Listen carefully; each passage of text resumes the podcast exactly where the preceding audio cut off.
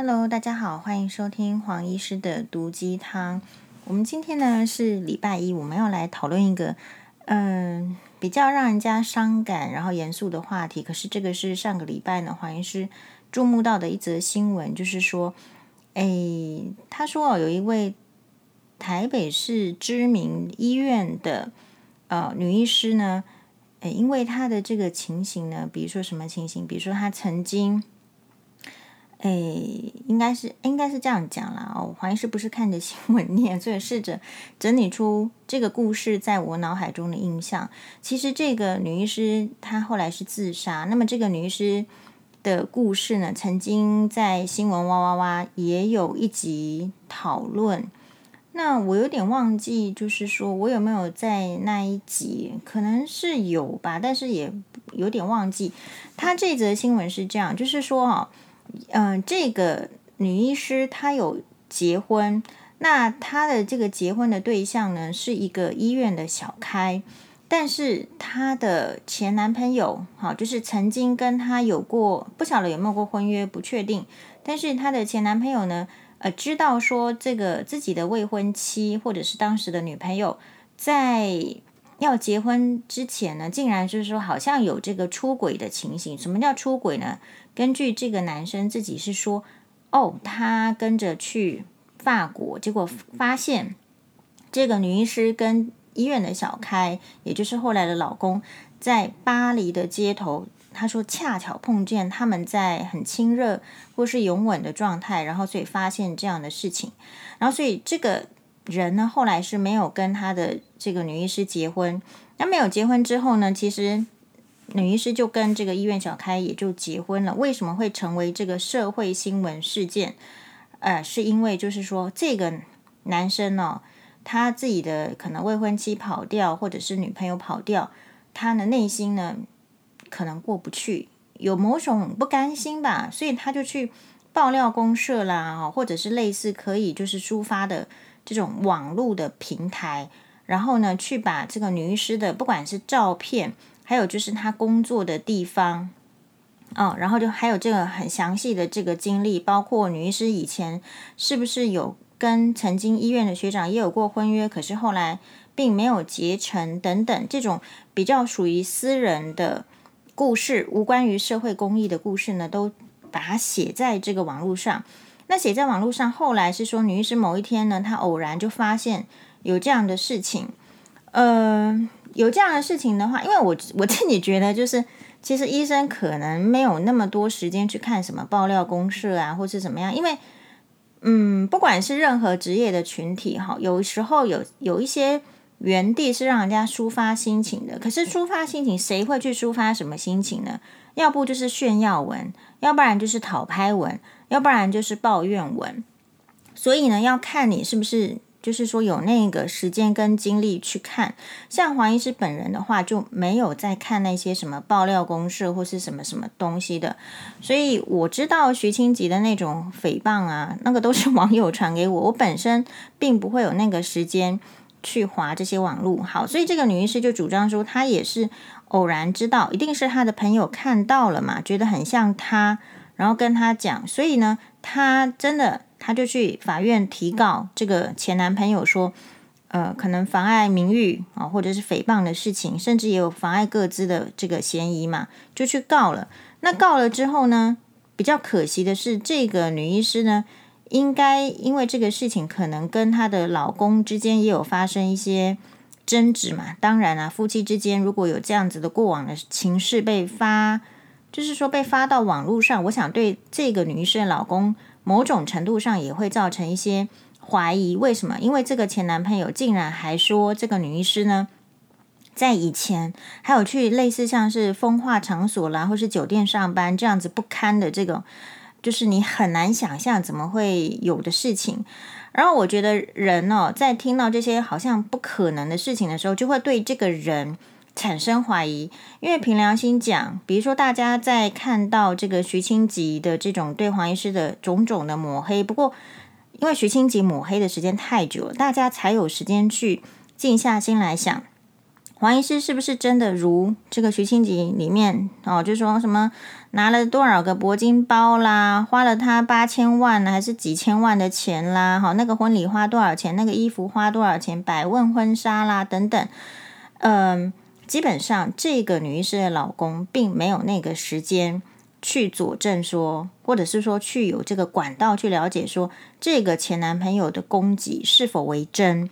啊，不见得有那个智慧，或者是有那个管道，或者是旁边有人可以给一点意见。有时候这种夫妻之间的事情听起来好像有点丢脸的，不太容易跟呃男生的这种好朋友去聊开，特别是男生不太容易聊开，所以夫妻之间好像就有争执。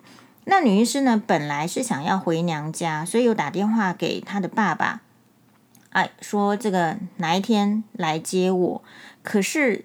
这个电话通知了之后呢，这个爸爸就发现联系不上女儿。那后来再发现发现的时候，已经是这个女儿已经自杀身亡了。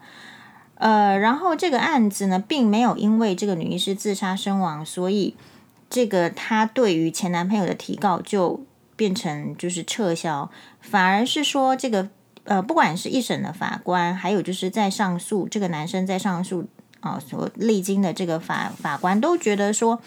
确实，这个女医师呢，她这样的事情，你把她这个毫无保留的放到这个所谓的网络上，并不算是社会公益事件，是算她个人的私德。这个女医师个人的私德，结果你把她拿上来，结果导致就是说她的这个跟她的后来。的这个自杀，并不是说完全没有关系，因为这样的事情，我觉得这时候法官其实是理解的。你讲这些事情，必然对一个女生的婚姻致造成伤害。至少在现代社会，其实男生并没有那么呃开化啦，或者是前进。就像是说，女生如果你听到你的老公是这样子，婚前有一些状况，或者是去招妓，或者是混乱的时候，女生也会需要一段时间才会度过。好，那所以呢，这个女医师她本身她的爸爸是说，因为她从小是资优生，对自己要求也很高，所以确实哦，在她留给这个前，就是她的这个呃所谓医院小开的信件里面也有提到，就是说她不是一个完美的妻子，然后点点点。好，那当然这个岳父呢，后来就是女医师爸爸最后看到的这个监视器的画面是说。老公回到家，发现老婆就是发现女医师自杀，也非常的难过，然后跪地向呃岳父对类似就是啊、呃，但是请求原谅，然后这个岳父呢也就拍拍他的肩膀。所以其实这个案件女医师自杀给带给我们大家什么样的启示呢？我觉得这边有几个重点，就是你可以去讨论的是女医师本人。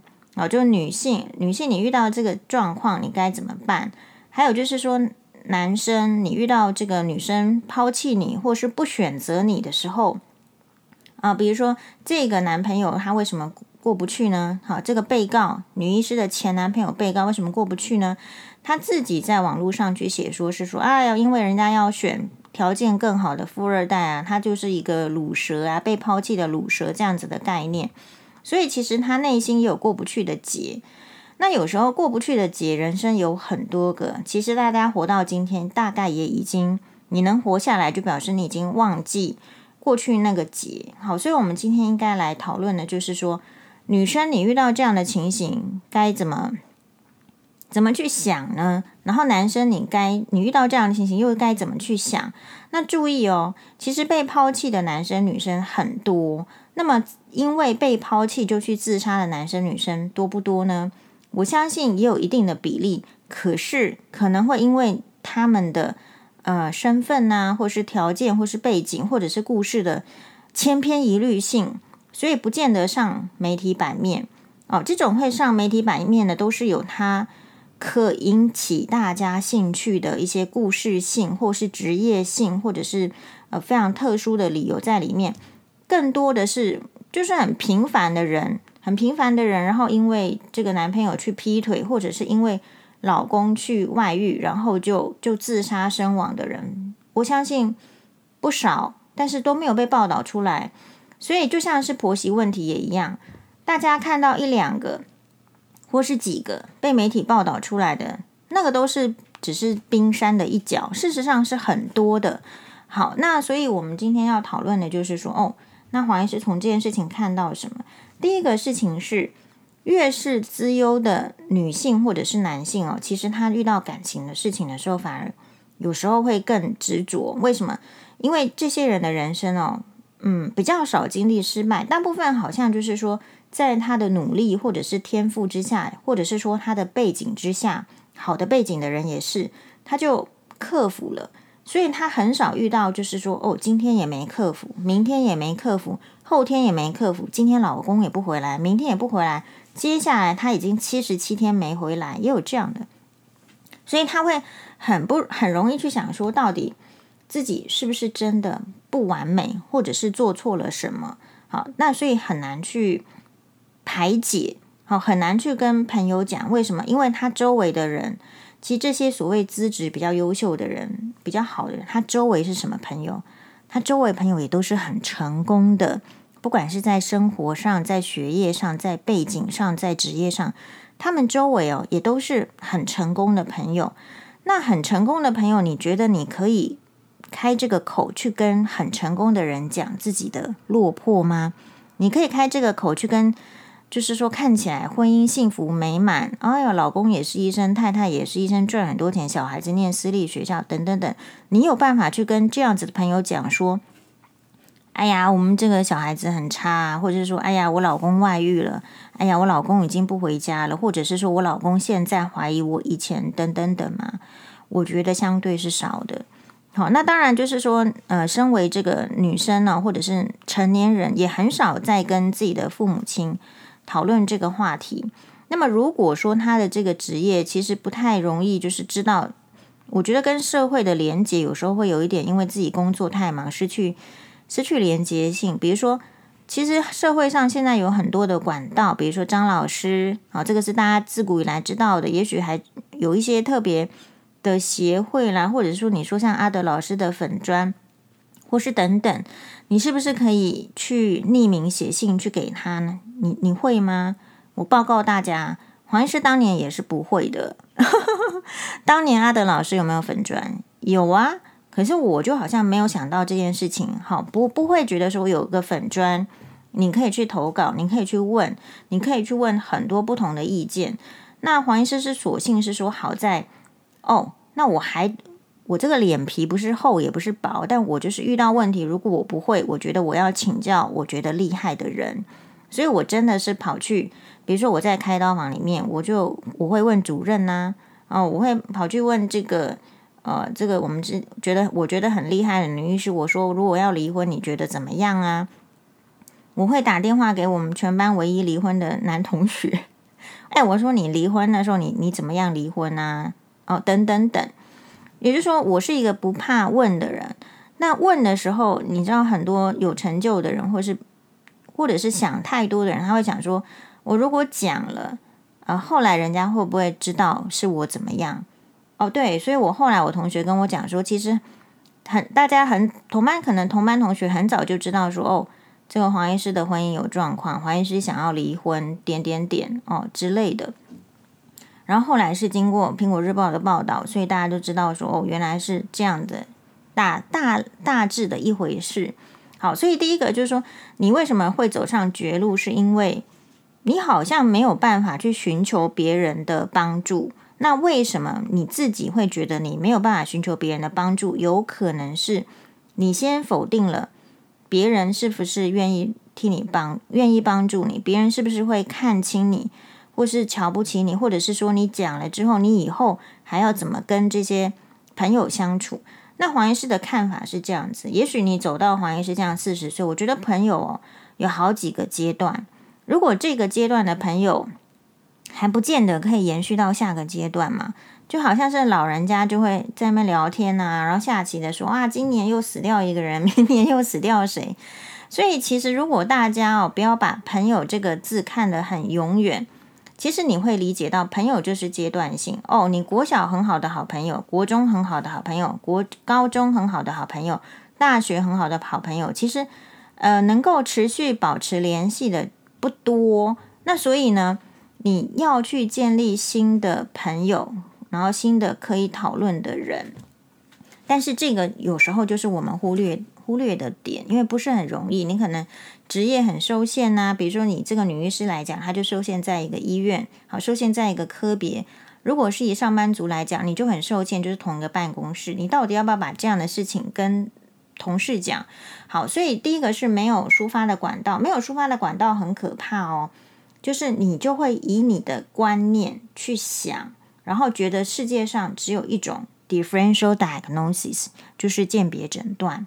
好，但是呢，你唯有跟那一些其他的人讨论，你才会理解到说，比如说假设啦。假设你，比如说黄医师今天就是也很好运嘛，哦，很好运是怎么样呢？就是我当年的大学的闺蜜，就是高雄大举为重女士，她就是一个很很现实派的人，她也许会听到你一些情商哦过不去的坎，但是她最后她也会显现出她的脾气，要跟你讲说，这个世界上又不是只有那个人最好，所以也许这个女医师，假设是我们以这样子过来人的经验的话。如果今天老公觉得你不好，so what？他觉得不能接受你的过去，so what？那就不能接受。我们也不能强迫一个对于自己的另外一半有各种要求的人去接受我们的状况嘛，对不对？今天假设说一个女生她不能接受老公去喝花酒，那就不能接受啊。那如果说一旦知道之后，是不是就可以选择什么？选择分开？所以第二件事情，我觉得值得讨论，就是大家为什么会陷在那个情绪里面、感情的困境里面，是因为你不能接受分开。但是黄医师在这边奉劝大家，你最好可以接受分开，因为迟早有一天，人跟人之间的 bonding，就是那个连结，终究是要分开的。没有一个人可以跟另外一个人永远不分开，只是说你是因为什么理由分开而已。黄医师那天哈看一个这个这个门呃门诊，然后有一个病人，我就说：“那你最近怎么样？”他说：“我最近眼睛很差，我就这三个月哦，连续每天都在哭。”然后黄医师就随口问了一句：“哦，那你你是什么原因在哭啊？”他说：“因为我老公哦突然走了。”那黄医师再问说：“是不是因为疫苗？”他说：“不是，就是很突然的就走了。”那黄医师没有继续问下去，但是我就问他说：“那你跟你老公的感情是很好吗？”哦，因为我以我的这个内心的想法是说，诶，是不是因为跟感老公的感情很好，所以老公突然走了，才会每天以泪洗面，连续三个月？他说：“其实也不是，就是突然。”所以这边你就会了解到，就是说，有时候你没有办法走出那个情绪或者是什么，其实是因为这个事情。突然发生，就好像为什么会有这个东京爱情故事里面小和田呃小小田和正的那个主题曲，就当爱情突然发生，可以那么震撼，有时候很震撼你，不管是好事跟坏事，如果是好事叫 surprise，那坏事的话，这种很难让你就是说突然有一个情绪可以去缓解去度过，所以你要更小心。所以有时候我我自己觉得，呃，如果学习哦。我们学的是不多，但是我就尽量学中庸之道，不以物喜，不以己悲。好，常常要放在自己的脑海里面。就你因为这件事情太过高兴的时候，你也要提醒自己，哎，我好像不能太过高兴。那因为这件事情太难过的时候，其实也要练习，哎，我可能不能太过难过。有时候这种训练呢，就是平日对自我的训练，那它就是用来，如果你今天真的突然遭遇，就是说，呃。这个你没有办法接受的事情，比如说亲人走掉了的时候，是可以用得上的。好，所以你说老公突然走掉，或是男朋友突然走掉，这些事情呢，呃，就是一个坎。那我觉得这个女医师她比较难过去，是因为她可能，她可能哦，就是没有办法去找得到人来诉说这个事情。比如说假设啦。假设她来找黄医师谈这个名誉，因为因为对方，你其实每个人都一样哦。越是有一点就是说成功啦，或者是说做得不错的人，越在乎评价，因为他接受到的都是第一名，很好，羡慕的眼光。那突然之间要被人家说得这么坏，那到底要怎么活呢？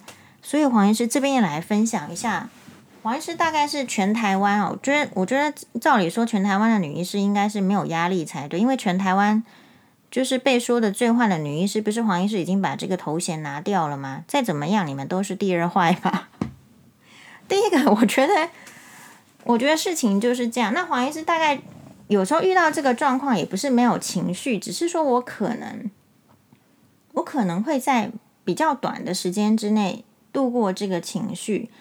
那是因为我的生活中呢，我觉得我有很多呃自己自己必须要做的事情，比如说黄医师如果没工作就没赚钱嘛，嗯、对，所以我要去工作啊，啊、然后所以我并不是像什么富二代，你说遇到一个事情后，或者是家里有给你很多支持支持，你遇到一个事情，你就可以不去工作。还是就算是那个膝盖痛得要命了，还是要做捷运出去去上班呐、所以这个是第一个事情，你生命中一定有一些牵牵挂的事情是必要的事情。如果你不做，你接下来会影响你的人生。然后第二个是说，我后来哦，就是怎么度过，就是说，哎，那个徐欣吉一直在网络上说黄医师，说实在啊，不是黄医师一己之力度过，是大家共同的帮忙度过。所以我觉得这个女医师她缺少这一块，是因为她不是公众人物，所以我们就要区分。什么叫做不是公众人物呢？有时候公众人物像韩国的那一些艺人、啊，你如果去说他怎么样，他们也是去自杀了。那为什么黄医师没有是这样？第一个，我实实在在有比较多这个朋友，哈，就是帮助，就是说这个朋友可能就是呃，我觉得是像社会上可能有利的人士。你本来就会信服他们的，就是你有这样的朋友，你不是自己是最高，你有比自己更好的朋友，你是信服他们的。那他们肯定你的时候呢，呃，其实你也会间接的再度肯定自己。比如说，如果受到黄医师肯定的网友，是不是你也会觉得，诶，黄医师都肯定我了，那我应该不至于差，或是我一定是可以的。有时候有这样的效应。哦，所以在黄医师遇到困难的时候，确实都有黄医师认可、认觉得他们很优秀的朋友，他们愿意肯定我。但是为什么愿意肯定？那是不是因为我要把这个原因说出来，我的困难说出来？好，所以第一个，你还是要不不怕丢脸呐。那说不怕丢脸这件事情哦，其实我觉得这个女医师是很棒的。呃，虽然说她的这个朋友，就是她的前男朋友，去说，哎呀，她之前跟医院的学长订婚，后来没有结婚，然后现在又订婚前好像又去巴黎跟另外一个男生抱在一起。其实，当你听到这则新闻的时候，你可以直接的怀疑，就是这个女医师被她这个前男朋友是不是用各种妨碍歌词的情情形知道行踪嘛？不然巴黎街头这么大，你去过巴黎的，你不会刚好就在那边看到。这个你的女朋友跟另外一个男生搂抱在一起，不会，还可以拍照，不会。所以其实这个这个女医师是有一点有点可怜呐、就是说，呃，其实她的行踪是被锁定的，那她不知道，然后她去做这样的事情。好，那我要讲的是说，那为什么黄医师可以呢？是因为我后来觉得名誉这件事情，你觉得它重要，它当然重要。你说它不重要呢？你觉得真的每一个人的名誉我们那么在乎吗？比如说现在这个女医师的这个自杀的事件，其实当时哦，新闻娃娃要做呃新闻刚开始一出来的时候，就有她认识她的学妹，还是她的同事来跟我讲说，她是一个呃非常棒的女医师，然后其实做人也很好，但怎么会遭遇这个事情？好，那现在就是说名誉你要怎么去看？就黄医师看，不是说黄医师对历史有兴趣吗？啊，所以我就去，就比较会研究这些历史人啊，历史人每一个都会有他自己的名誉嘛。比如说《史记》里面就是司马迁就给你写写写写写，然后就有一个评价啊。但是司马迁呢写了之后，其他后人又会有一些讨论，什么又是另外一个评价。比如说你对秦始皇的评价是怎么样呢？除了焚书坑儒，你不知道他统一六国的币制吗？对不对？或者是说你你对慈禧太后是什么评价？你对武则天是什么评价？所以黄医师觉得武则天哦，从以前看这个潘迎紫演的武则天之后很有启示。武媚娘，就大家看武媚娘传奇要有一些启示，就说你人生经历这么多，那人家把你送去感化寺，你是不是可以从就在里面做尼姑之后，还在勾引着 皇帝再出来？出来之后，是不是趁着这个皇帝身体不好，你自己有一点才能？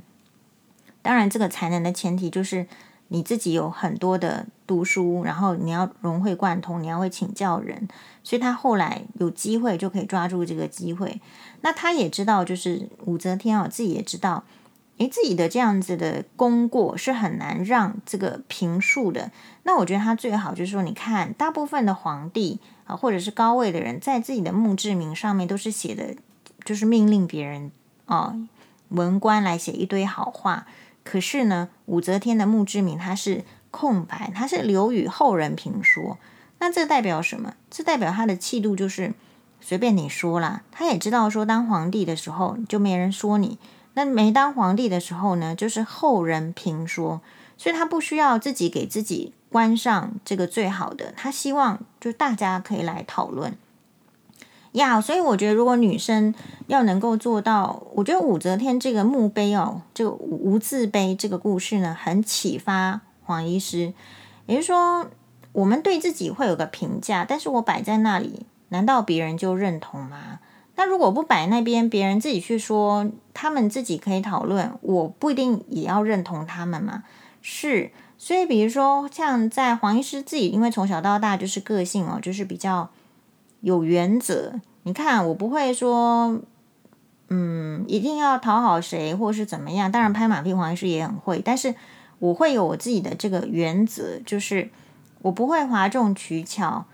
哦，取宠我也不会人云亦云，就是我觉得根据我所学的，我应该会有个概念，那我也愿意说出来。我说出来呢，不见得是为了挑战跟我相反意见的人，但我只是要让大家知道说，其实我是这样子的想法，不能讨论吗？So，那所以如果你用这样子的态度的话，你的前男朋友可不可以觉得你很差？可以呀。你的前夫、你的前妻可不可以觉得你很差？可以呀、你的前夫、前妻、男前男朋友、前女朋友觉得你好，那才奇怪嘛，都是吧？因为分开都是有原因，必然有一个好的，必然有个坏的。只是说这个社会的氛围，他是说，诶，如果你分手了的话，你不一定要讲他的坏话，你可以讲他的好话。但是黄医师认为，这句话的前提是应该是有足够的好话，你可以讲出来。哦，所以即便是李瑶跟胡因梦这个离婚之后，胡因梦会说李瑶的好话吗？对吧？人家就说不出来，就不说了。那那李瑶有没有说胡因梦这样前妻的好话呢？对不对？也啊，有有一些有一些赞美，但是同样也会说出一些批评。所以很多事情哦，你当你觉得说别人说你是坏话，就影响到你的名誉的时候，你要想想看，那是不是你对于你自己名誉的构筑？不是很不是很上心，不是很努力，不是很够力，所以一般的人在打击别人的时候，都是用这样子名誉在在打击的嘛。因为名誉这件事情是很难的，比如说，嗯、孙立人将军好了，对吧？他也是要很，或者是张学良将军等等。你说名誉这个事情，到底是是不是当权者决定你是什么名誉，你就是什么名誉呢？有可能呢、百分之九十九是啊，但是你三十年后、五十年后能不能平反呢？也有机会呀、啊。但是三十年、五十年之后，不见得大家活着就是了。所以，如果你可以更宽广的看待名誉这件事情，就是是啊，就是说，你像办公室里面的耳语啦，或者是像长官、像你的上级去讲你的不好的坏话，其实无非都是。就是一般人在毁坏别人生活的一种手段，因为你用更其他呢更暴力的手段，马上就会被抓起来，马上大家会谴责你，马上法院会给你处罚，所以好像想要毁坏别人的人生的人，会去用这种呃妨碍别人名誉，然后去说人家不好的这个话，去毁害毁坏人家。我们必须先自问了。你觉得你站在那边，别人说你是神经病的时候，到底是谁的名誉被毁坏了？是你的名誉被毁坏了，还是说你是神经病的人的名誉被自己毁坏了呢？黄医师会觉得是那个说你是神经病的人的名誉被自己的行为毁坏了，所以要去诽谤别人，去毁呃毁坏名其他人名誉的人，某种程度上，如果他说的不是事实，掺杂太多的呃个人的私怨的话，其实他毁坏的是他自己的名声呢、哦，那如果是这样子，你被说的人，你就觉得说还好吧。然后另外一件事情哦，就是说这个人毁坏你的这个名誉与否，其实要有，其实是有呃层级性的。这个层级性就是说，如果今天爱因斯坦说你怎么样。哦，或者是说居里夫人说你怎么样，这个世人可能对他的相信度会比较高，比路边的这个徐清吉说你怎么样，可信度高得多了。因为这种人，比如说爱因斯坦，比如说柴契尔夫人，比如说丘吉尔，大家已经公认说他要能够到那个某个位置，他其实是对自我的要求、道德信念什么都比较高的时候，这种人在说别人的时候就比较有。一个影响力，所以你要去想，当你觉得你的名誉或者是说怎么样被受损的时候，你要知道说这个人是有没有影响力的。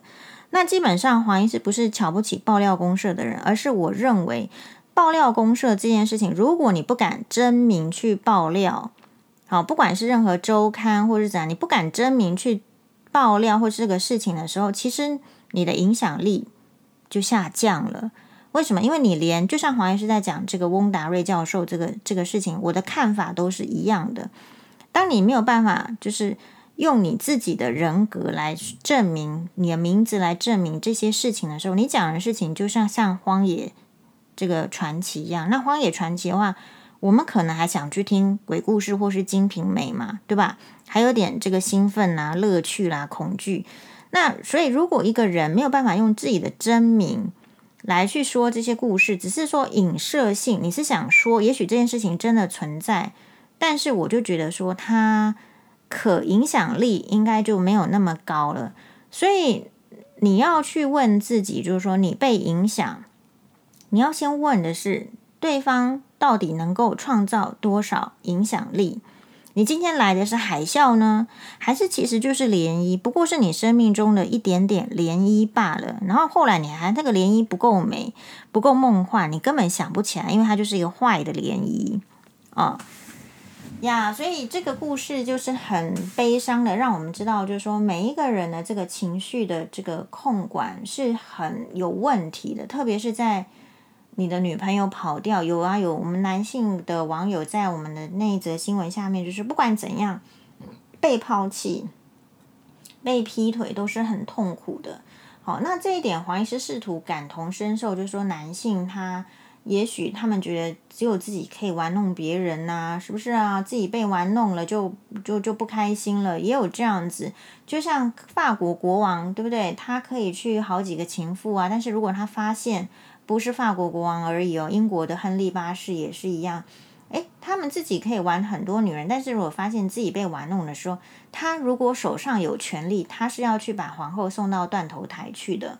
那所以没有权力的男人，或是没有办法的男人会怎么样呢？他其实就是会乱说。所以不是所所有的男人都这样，但是如果品性很恶劣的男人，他真的就是会去曝光你跟他的性爱光碟片啦。啊，或者是曝光你跟他之间的煽情的对话啦，啊，或者是跟朋友这个之间乱讲，你跟他之间有什么样的金钱的纠纷或是借贷嘛，他都在你身上花多少钱啦？其实那些钱他连花在他自己身上都没有，你觉得他会花在别人身上吗？哦，所以如果你在遇到困难的时候，你试图用这个方式去，像黄医师自己是用这样的方式去理解，就是。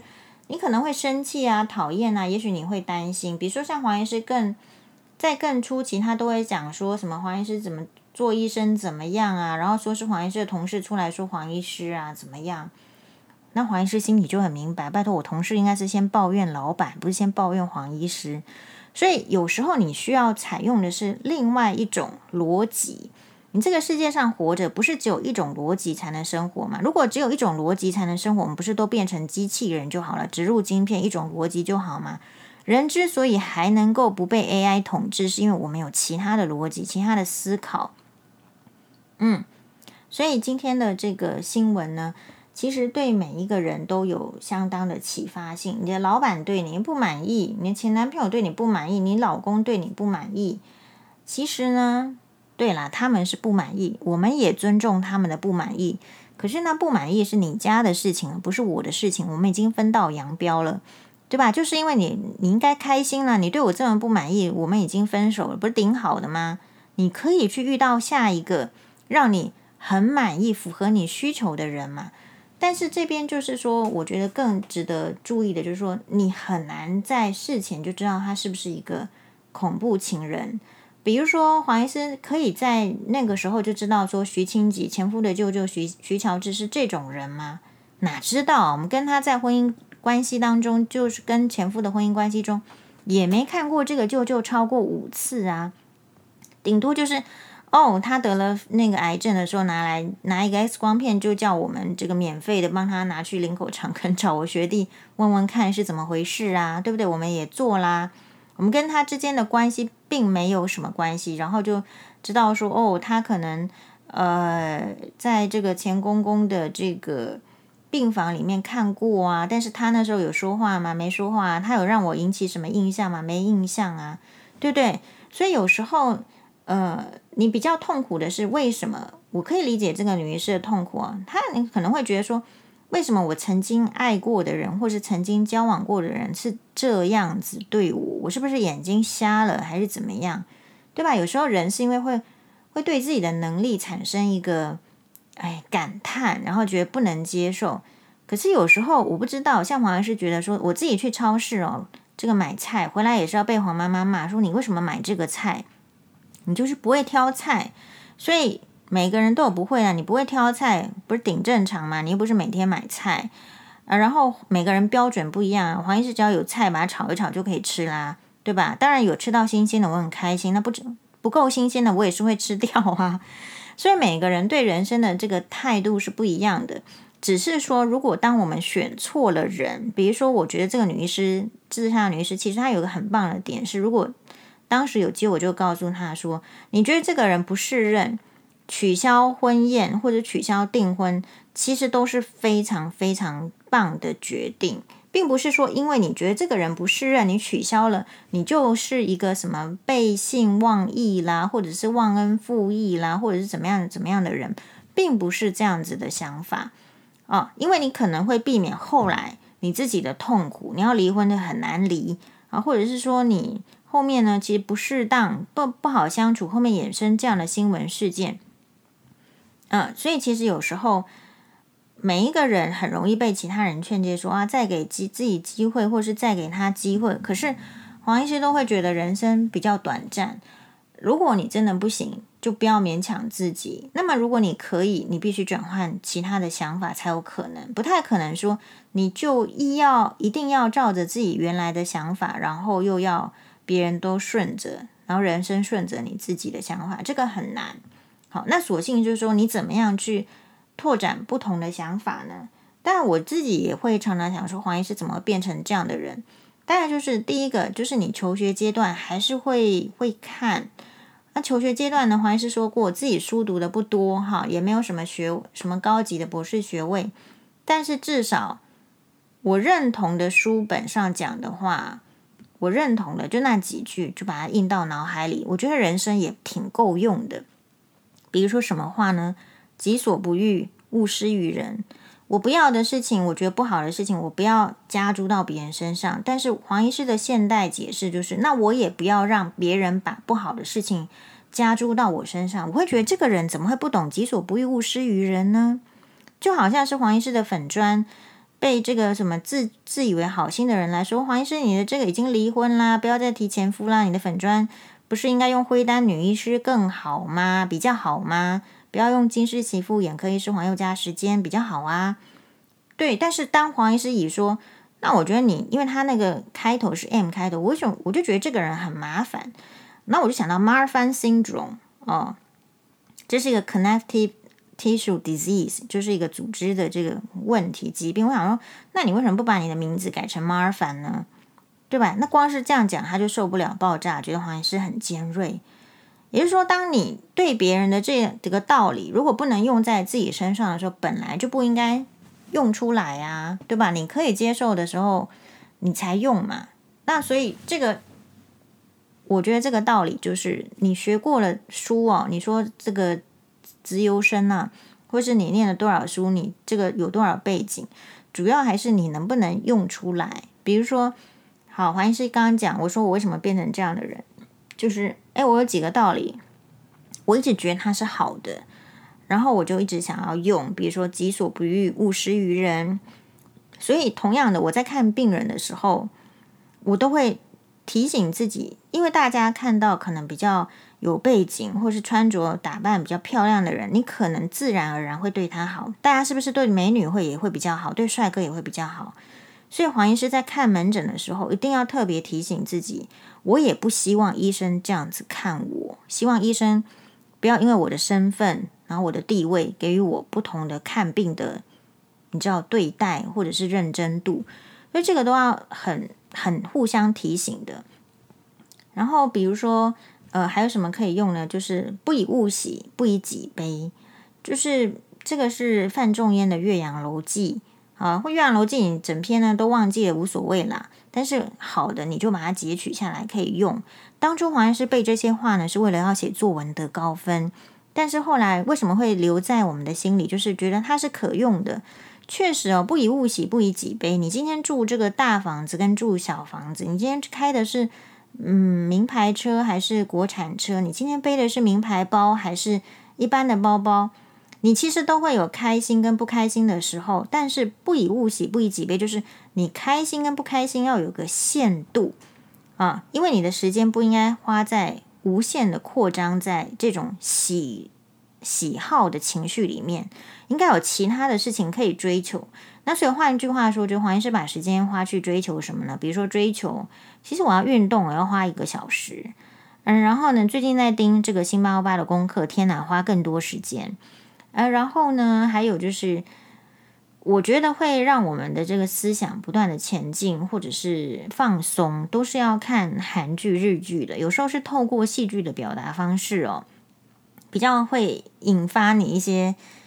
想要思考别种的可能性，因为人可能是死板的，比如说可能是拗直的，是固执的，那没关系，你可能要看看啊，原来别人是这种方式哦，哦，原来原来这个影视力这个作者这个滑翔翼掉到别的地方的时候，诶，他是会遇到这种困难，好，然后所以你如果是你，你会怎么样？好，所以如果你。你可能没有遇到很多的挫折，但你要想一下，如果你是老公外遇，你会怎么样？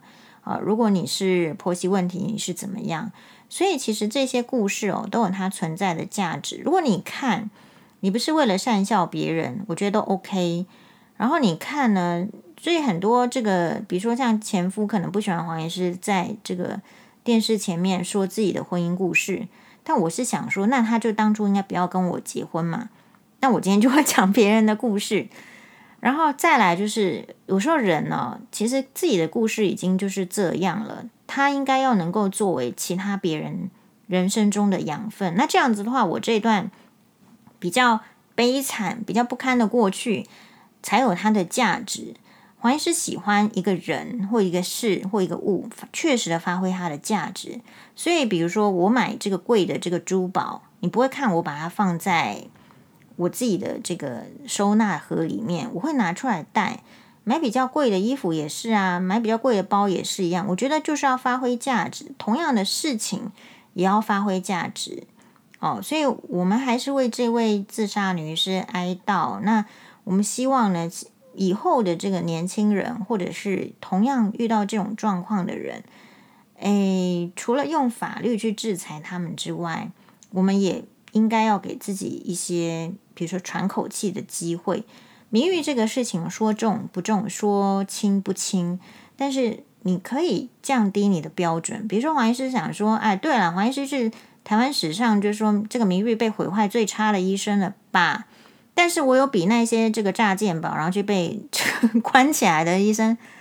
我应该好多了吧？对吧？那么你应该跳出来看。然后还有就是说，就名誉你再好，但你可以嫁给玄彬嘛，也不行嘛。是不是？就你人再美，你旁边就是猪头，你觉得美有用吗？其实也不是有用嘛。